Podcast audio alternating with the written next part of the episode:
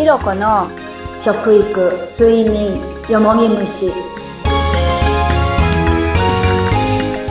こんにちはインタビュアーの水野紅子です。鈴木ひろこです。よろしくお願いします。お願いします。ひろこさん今回もですねリスナーの方からメッセージをいただいてるんですよ。はい。嬉しいですね。はいこれをご紹介していきたいと思いますはいお二人いらっしゃるんですがまず一人目がはい私も妊活を始めてからこの魚海で何を食べたのかどんな餌を食べたのか野菜もどんな育て方したのかなど口に入れるものを意識しだしたところなので自分の注目したところは正しかったんだなと思いましたっていうメッセージです。もうね、あの食の大切さっていうのをひろこさんずっとね、語ってくださってますからね。そしてもう一方が、マイナスな言葉をかけ続けた植物が枯れちゃうっていうことがありますが、それと同じで、自分自身にも相手にも食事にも言葉をかけて、体も幸せにしたいなぁと感じました。ね。いい言葉、悪い言葉によって食べ物も変わってくるって、あの発酵食品なんかもね、発酵の仕方が変わってくるなんていうお話ありましたもんね。はいやっぱり、あの、健康と食っていうのは、切っても切れないっていうものだと思うんですね。なので、今日も、やっぱりその健康について、食について、お話をいろいろ伺っていきたいと思います。食で今おすすめのものって何かありますか？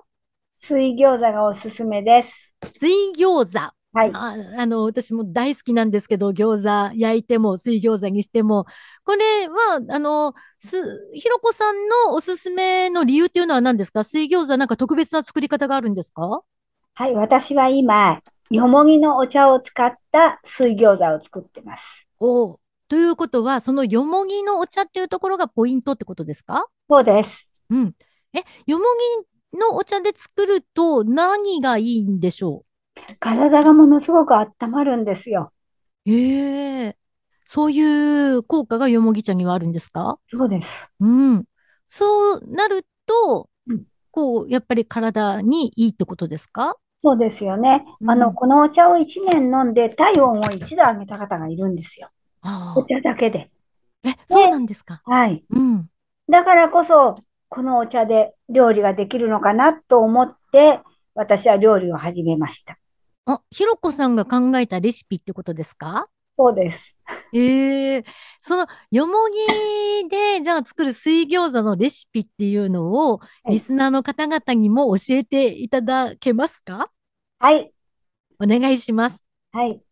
えー皆さんは、えっと、鶏ガラのスープっていうと、インスタントのスーパーで売ってる鶏ガラを使ってると思いますけど、私はお肉屋さんで鶏のガラを買って、だいたい2時間ぐらいコトコトコトコト1キロのお肉を煮込みます。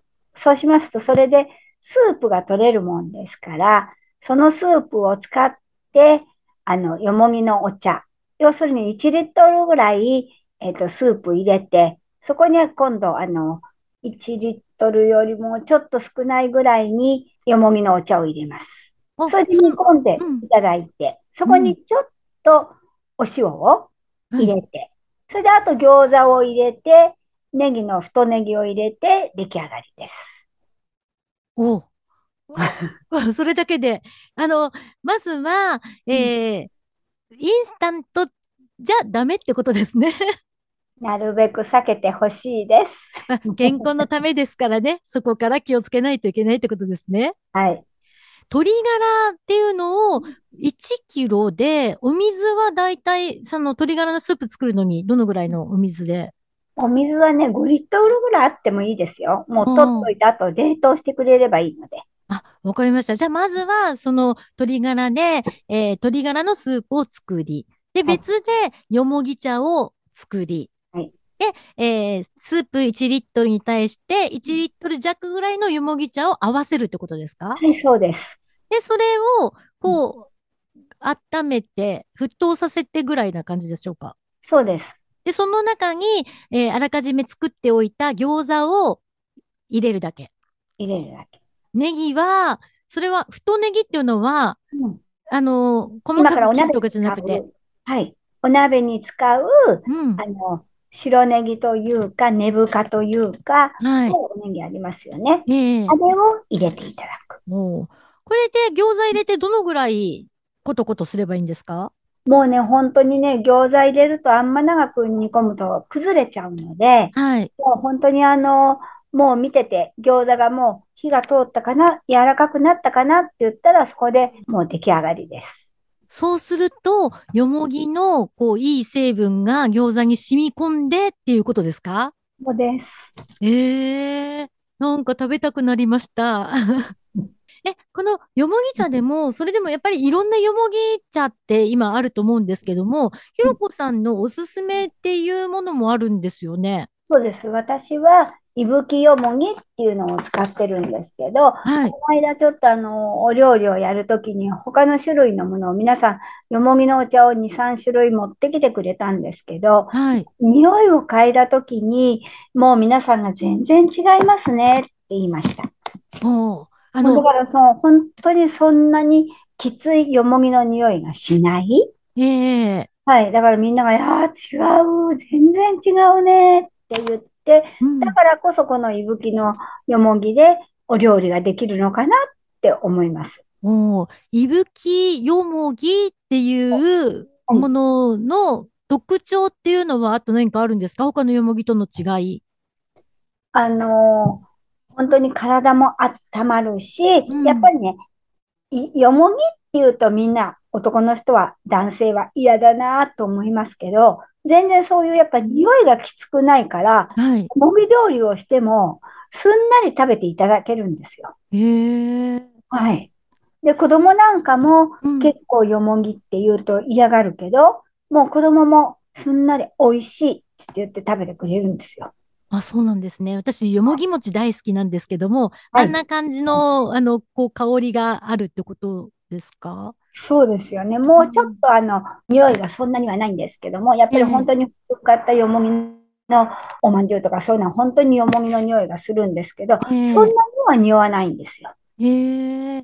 じゃあ、もう、あの、味としては、うん水餃子っていう形で、うん成分はしっかりといいものが吸い込まれているっていう状態になるんでしょうか？ひろこさんレシピの水餃子は。そうですよね。この間あの、食べてくれた方が、これが本当の安心安全、変なものを調味料も入れないっていうのがすごいですよねって言ってみる。ああ、うん、いいですね。そうです。ということは、やっぱり鶏ガラから作らないとダメですね、スープも。私はそれをしてほしいです。はい。でとなると、やっぱり、あの、いぶきよもぎっていうのを使ってみたいなっていう方が多いんじゃないかと思うんですが、これはどうしたら買えるんですか？はあ、私のとこにメッセージいただければ、い。あの、私の方で、あの、買うことできます。あの、ちなみにはい、お値段は、値段は 50g で、えっと、4104円です。50g で4104円。はい。これ、大体、あの、お茶にすると 50g ってどのぐらい取れるもんなんですか？あのね、ペックボトルの2リットルのペックボトルで 10, 10本ぐらいは取れます。2リットルのペットボトル1回でうん。1本半ぐらいで、そうですね前にね、おっしゃっても、うん1本半が10回ぐらい取れる。そう、というこ。とは、2リットルのペットボトルで15本分ぐらい、この 50g のよもぎ茶で取れるかなっていうような量ですね。そうですね。はい。それが4104円で買えると。はい。で、まあ、そのお茶で飲むもよし、ひろこさんのこのレシピで水餃子として食べてみるのもよしってことですよね。そうです。うん。いや、いいですね。ぜひ、あの、リスナーの方々もチャレンジして、体温一度上げると、本当にいいって言われてますもんね、健康に。いいですね。大事ですよね。はい。はい。あの、このメッセージっていうのは、この番組の説明欄にひろこさんのインスタグラムの、えーアドレス載ってますので、そこでダイレクトメールを送るで大丈夫ですかね？はい、大丈夫です。はいで、あの、ダイレクトメッセージ送ったのに、ちょっと、あれ、なかなか反応ないなって言えば、ひろこさん、あの、インスタグラムで、あの、いろいろとまた、あの、アップしてますので、そちらにコメントで、ひろこさん、ダイレクトメール見てとかっていうふうにね、入れていただくのもありですよね。そうです。はい。ぜひ皆さんでこのいぶきよむぎ茶っていうのを試していただきたいと思います。そして、ひろこさんね、新しい試みを始めていらっしゃるんですよね。はい。これは、あの、このポッドキャストっていうのは、毎月第1、第3月曜日に配信をしておりますが、えーそうでない、第2と第4月曜日には、ひろこずカフェっていうのを、ズームで開催されると。はい。これはどんな内容になるんですか？もう本当にあの、健康で悩んでる方、健康になりたいって言って悩んでる方とか、やっぱもう自分のやっぱり、あの、聞きたいこととか、はい。どうしたらいいですかって、やっぱりいろんな皆さん健康のやり方があるもんですから、はい。例えば、あの、食事ではどんなものがいいんですかとか、睡眠ってどんなのがいいんですかとかって、あと、よもぎってどういうふうにしたらいいんですか？とかって、皆さんいろいろ、あの、こと聞きたいと思うんです。だから、はいそこのところに入っていただいたら、何でも結構ですので、気軽に聞いていただければいいっていうことで、ひろこのカフェっていうのを作りました。あ、じゃあこれ、あの、ま、この番組を聞いていただいて、いろいろとひろこさんに聞いてみたいことができた方とか、例えばさっきのい。ぶき茶が欲しいっていう方も、この、こちら、ひろこずカフェのズームに参加していただいたら、直接ひろこさんとお話しして、いろいろとまた、あの、どうやって買ったらいいかとかっていうのもわかるってことですはい、ね。レシピもいろいろ教えますので、そこに入っていただければいいです。あ、いいですね。では、毎月第2、第4月曜日の時間が15時から16時ですね。そうです。はい。